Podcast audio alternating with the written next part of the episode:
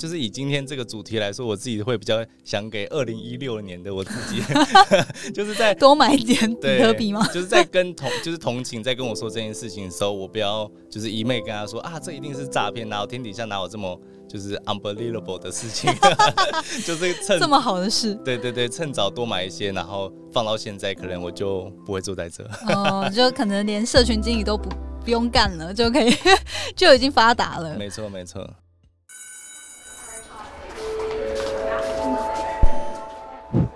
Hello Hello，我是 Janet。你的人生还没有下课，因为我将在这里跟你分享那些学校没教的事。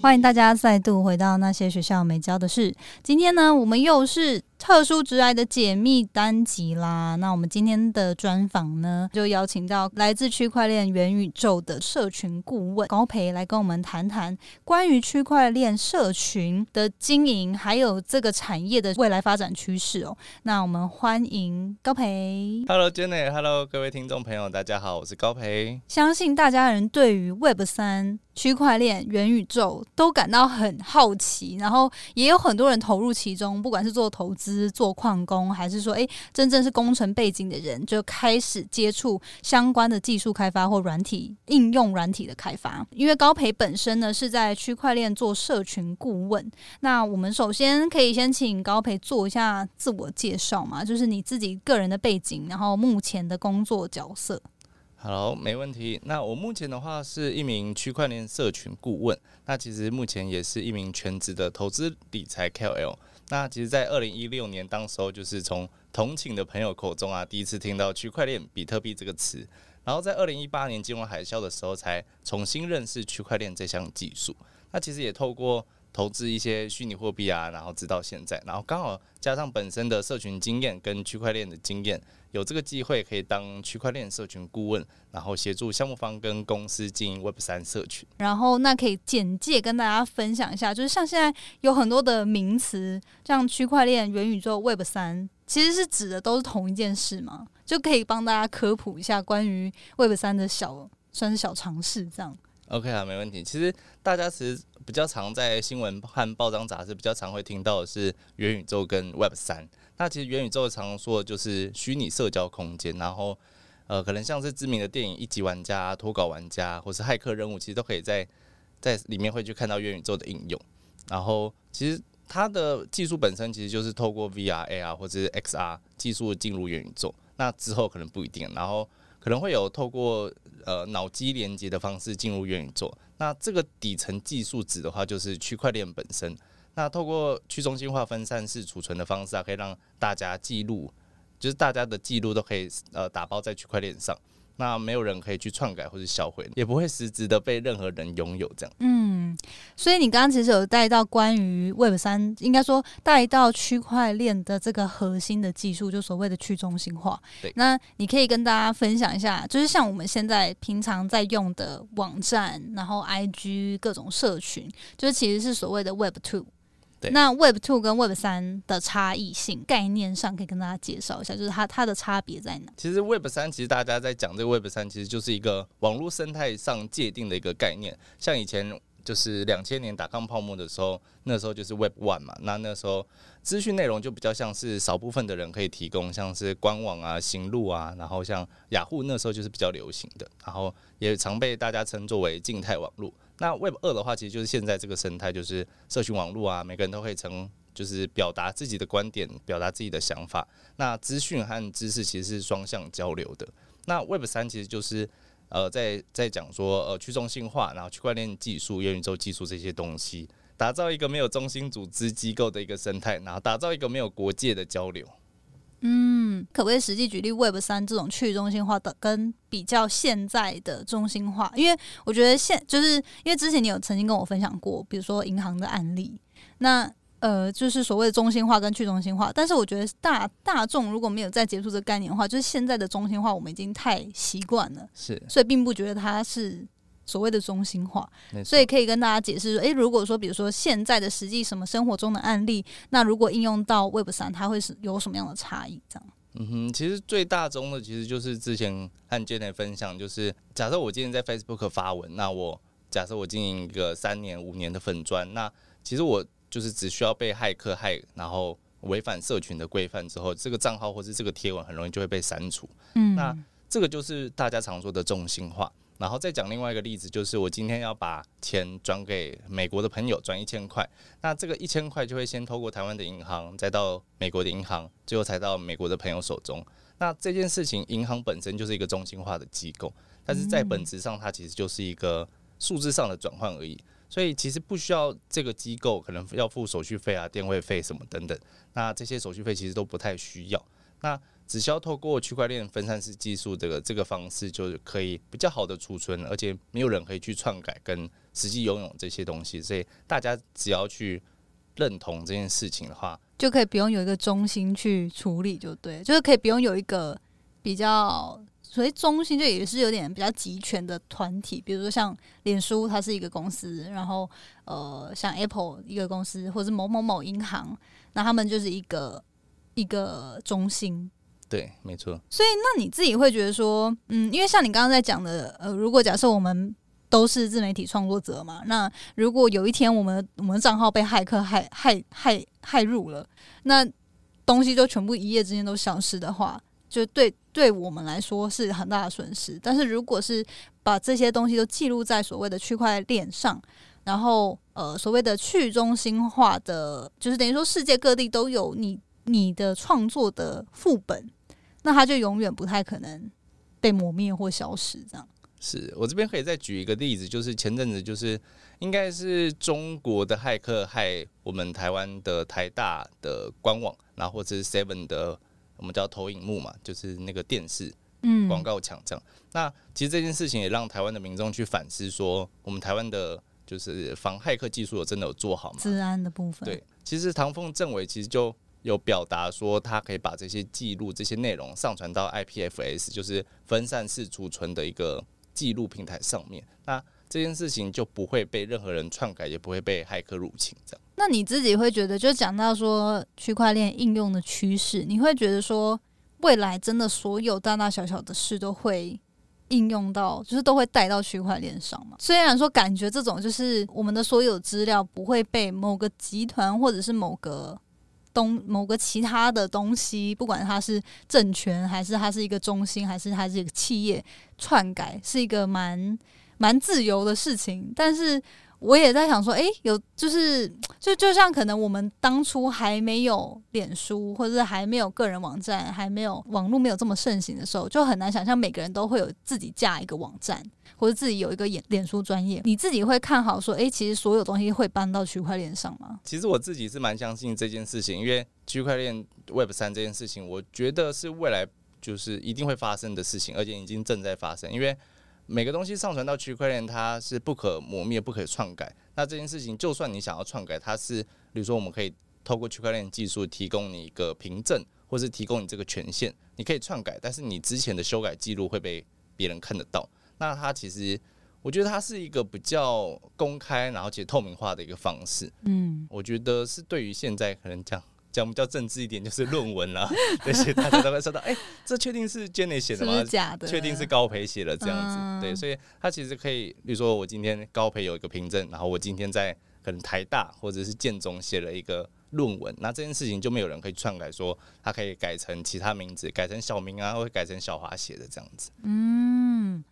就是它会更公开公正就对了。就是关于这个发展趋势啊，其实现在也有蛮多大企业或者是说一些公司开始涉猎这个领域，或者开始做一些尝试。那你可以举例，就是一些大家可能比较耳耳熟能详的品牌，现在有在透过区块链做的一些专案吗？好啊，没问题。就是最近的话，应该是大家会比较知道是星巴克，然后还有我们常用的赖通讯软体。然后包括你可能脚上穿的 Adidas、Nike，其实都已经踏往 Web 三这件事情。然后可能平常出门开的纳智捷啊，或者是 Toyota 汽车品牌，或是你平常用的社群软体 Instagram、Twitter，Facebook，其实大公司都抢着想来进来卡位这样子。哎，可是像比如说 Instagram 他们是怎么用啊？因为比如说像我也算是 Instagram 蛮重度的使用者，还还行，就是至少在用。但是他们感觉好像普罗大众至少也还没有接触到他们到底应用在哪里这样。那可以举例说，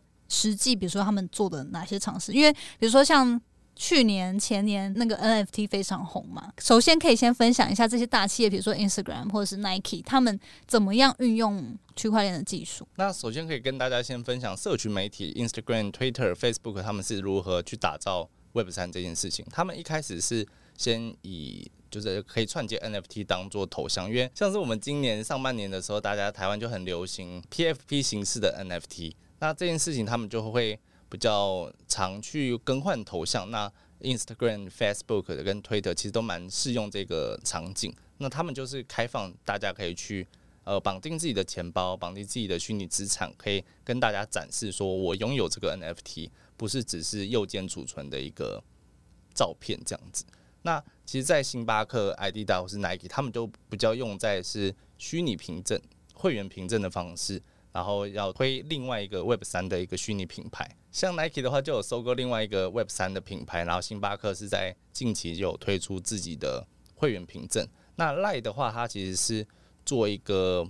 NFT 买卖的一个平台，然后也要推出自己的 NFT 生态。这样，刚刚讲到蛮多 NFT 这个名词，可以跟大家简短介绍一下 NFT 的概念是什么吗？好啊，我们简短介绍一下的话，就是 NFT 其实叫 Non-Fungible Token，它其实这个技术就是建立在区块链上面的以太币、以太坊这个生态的一个形式。然后它是台湾流行的话，比较像是 ERC 七二一的形式。然后它是一个在台湾的话是比较流行虚拟资产、虚拟艺术品的方式。但是它这个技术其实可以被应用到很多的形态上，可能像刚提到的会员凭证、艺术品，然后可以储存音乐。储存影片，甚至是三 D 模型等等。所以 NFT 它本身其实是应用区块链来记录的一个凭证。那这个凭证可以当做是，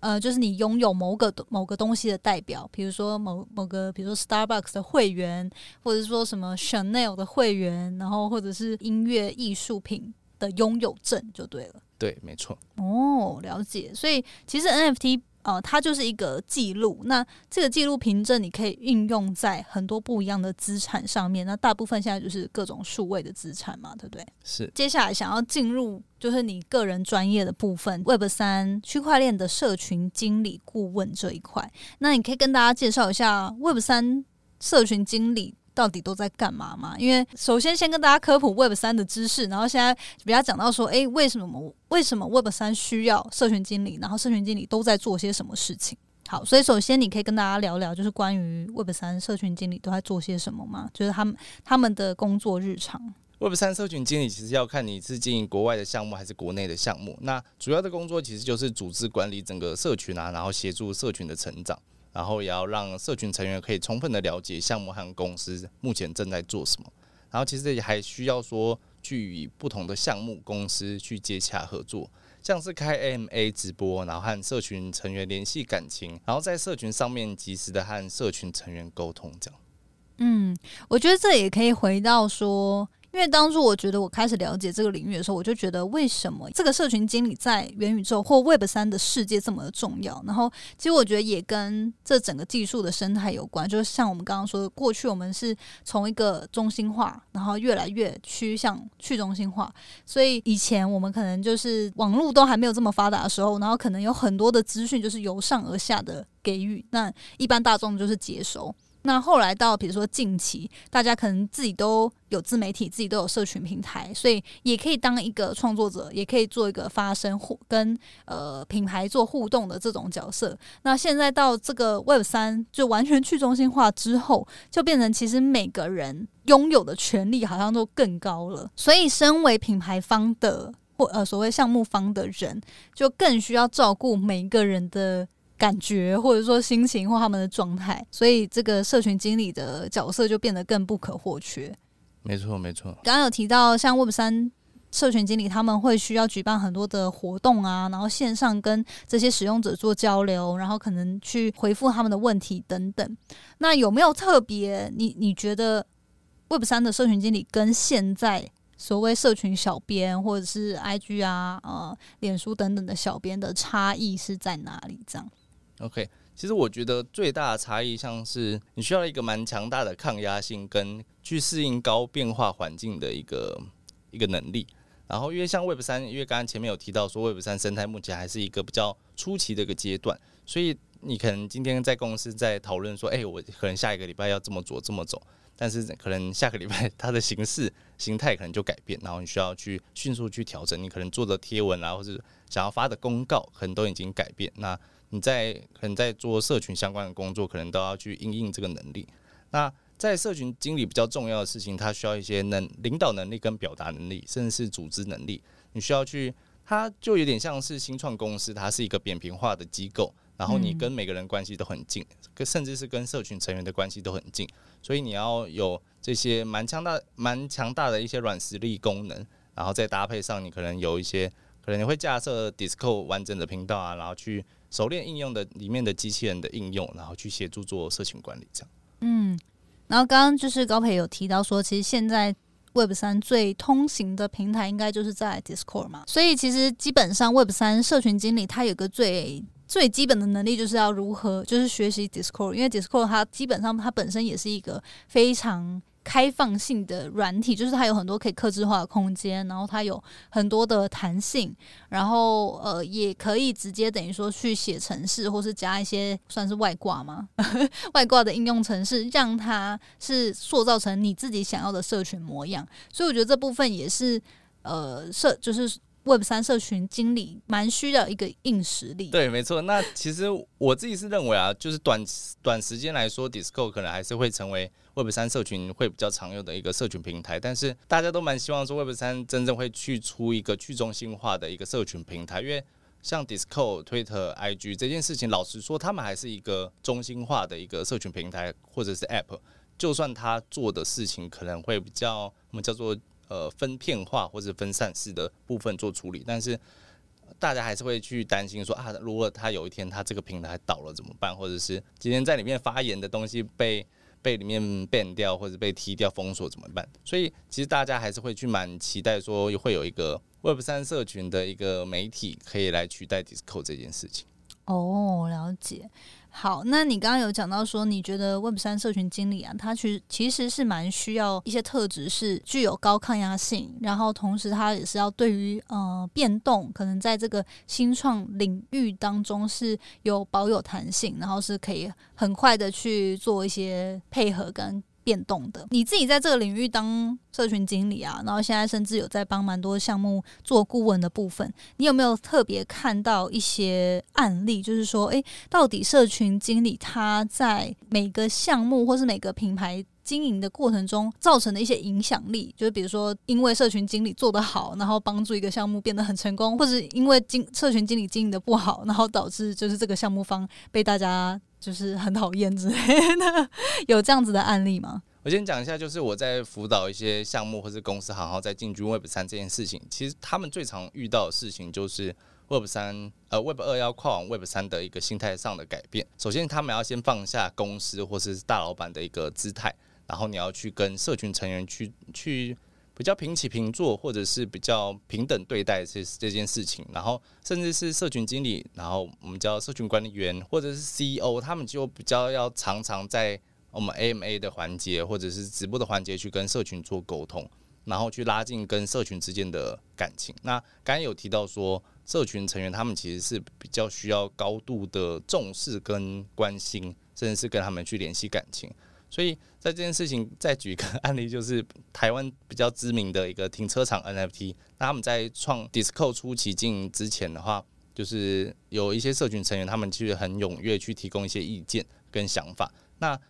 就是一开始经营的那些社群经理或者是社群管理员，他们其实用一些比较激进的手法来管理他们的社群。就是我自己是认为说，他们还是以比较 Web 二的心态、Web 二的做法在做这件事情。那这件事情就比较被 Web 三的一些生态的成员就是不能接受，会觉得说这件事情是非常中心化的事情，所以他们会对这件事情是非常反感。会想说，哎、你为什么会因为我表达一些想法，然后只是跟你意见不一样，就把我封锁或怎么样？所以他们会比较倾向是，如果你说你是经营社群经理或者是项目方，你真的觉得这个问题或者是这个意见不太好，你可能要提供一些软性的做法，或者是跟他做一个深度的沟通，去让他了解说你现在的做法大概是怎么样怎么样，对于整个项目或者是整个公司走向会比较好。这样所以感觉 Web 三的社群经理情商要非常高，对，没错，情商要非常高。然后反应力也要很快。对，等于说，现在 Web 三的社群经理，他就很容易是直接代表一个品牌、一个项目方。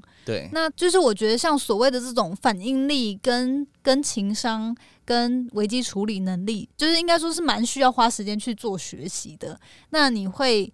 建议，如果想要未来进入这个产业的人，他怎么样开始接触，然后开始学习？我自己是觉得软实力这个部分，其实，在台湾人其实大家都蛮，我自己是觉得都做的蛮好，因为台湾人就是。我常常会加一些语助词啊，就是啊、哦啊、呀啊，或者一些表比较讲话不会伤人，是对吗？对对，比较温柔，然后不太凶这样子，然后有加一些表情符号，可能像是 Discord 或是其他社群媒体，就是都是文字嘛，那文字就是没有温度。那以这块来说，台湾人其实都做的不错。那刚前面提到的，像是呃抗压能力啊，然后领导能力啊、执行力啊，然后谈判表达或是组织能力这块部分，其实都需要大家去。去自己去做学习，或者是调整自己的态度。那我其实，在哈号上面有开一堂 Web 三社群经理的五十三堂课。那以这一块来说，我其实有分成五十三章节去跟大家去聊，包括是 Web 三社群经理所需要的呃技能啊，然后软实力都会在哈后的平台课程跟大家提到。我在第七章节的话，也有邀请上市公司，然后项目方跟实际在 Web 三社群经理工作的人来提供大家一些意见，这样子。嗯，所以这堂课呢，其实呃，对于完全是一片白纸的人，也是可以前面有科普的部分，然后到实际如果要当一个 Web 三社群经理，需要哪些技能还有知识，都会做一个解释跟教学就对了。没错，没错。哦，而且因为我觉得最后面还有就是特别邀约实际已经在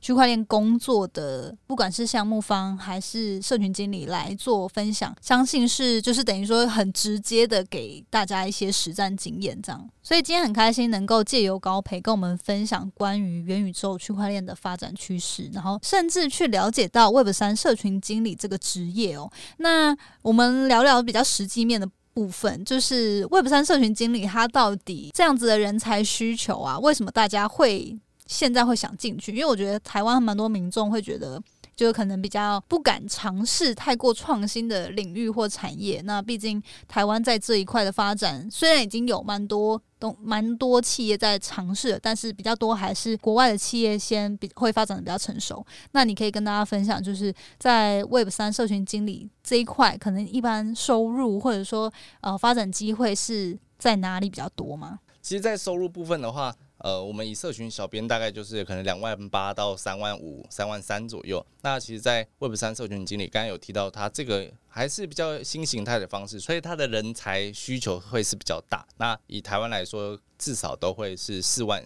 块以上。可能、哦可能有到五万左右。那以国外的薪水来看的话，我大概都是看到至少都是百万年薪起跳，然后最多大概有到四五百万年薪左右。所以我其实是觉得说，大家在对于 Web 三生态这件事情，就是有种提早卡位、提早进入这个生态，这样大家都还有点不太清楚这到底在做些什么。那你可以透过一个比较好切入的方式，然后来进军 Web 三这件事。嗯，就是现在其实加入还算是一个很早期，然后可以赶快透过上你的课程，对于区块链还有 Web 三有一个比较全面性的了解，然后还有社群经理可以怎么样去参与这个领域，然后提供价值。那我觉得我相信，因为我之前也在新创公司工作过，所以我觉得很多时候真的是有因为有这个资讯差，然后还有这个领域的创新，所以呃提早加入的人真的是有一些先驱的优势。好，那所以最后，呃，如果大家对于区块链 Web 三的社群经营感兴趣的话，可以去高培的 IG 或者是他现在正在募资的课程去了解更多。那你现在的课程在募资时间是到几月几号？OK，那其实我目前的这个 Web 三社群经理的五十三堂课的课程呢，是在哈浩好学校平台上面做募资。那目前已经达标，目前的募资价格是最便宜的价格，所以如果大家想要就是趁早卡位进军 Web 三的话，都可以参考这次的课程。那募资的期间是到九月二十九号。那这段时间也是最优惠。那当然，募资期间之后的话，你也可以做购买。我们会把更多的课程相关资讯呢放到节目的资讯栏。如果大家感兴趣，想要更多的了解的话，可以去资讯栏点击收看。然后呢，平常因为高培在他自己的 IG 上面也会分享蛮多关于区块链还有 Web 三社群的一些相关。资讯都是免费的，所以大家感兴趣可以追踪他的 IG，然后去收看。最后呢，就有一个常态性的问题，我都会请教所有的来宾，就是呢，如果你可以回到过去，跟年轻时自己说一个建议的话，你会有没有特别想对几岁时的自己说什么？就是以今天这个主题来说，我自己会比较想给二零一六年的我自己，就是在多买一点比特币吗？就是在跟同就是同情在跟我说这件事情的时候，我不要就是一昧跟他说啊，这一定是诈骗，哪有天底下哪有这么就是 unbelievable 的事情，就是趁这么好的事，对对对，趁早多买一些，然后放到现在，可能我就不会坐在这。哦，就可能连社群经理都不。不用干了就可以，就已经发达了。没错，没错。嗯，好，对，所以有些时候我觉得都可以先更了解了，因为毕竟我们大家对于新的领域呢，比较未知的领域都会比较害怕。然后，但是我觉得透过好奇心，然后多多方查证、多方学习，其实呃是可以帮助自己去运用这样的优势，然后甚至带来。很多的不一样的利益，不管是在投资上，或是诶自己技能的成长上。所以最后，如果大家对于高培的课程感兴趣的话呢，我们把这些课程资讯，还有它本身的 IG 都放在资讯栏，你可以去做参考。今天很谢谢高培来跟我们分享，然后很期待看到之后区块链更多的被应用在我们日常生活当中。那谢谢高培，谢谢 Janet。谢谢你今天的收听。如果喜欢今天的节目，欢迎你到 Apple Podcast 帮我打五颗星给予鼓励。希望收到我更多的分享，你可以在 IG 上搜寻 Janet Lin，我的账号是底线 J A N E T 点 L I N 底线。想要消除 Monday Blue，也欢迎你订阅我每周一都会发送的 Power Mail 电子报。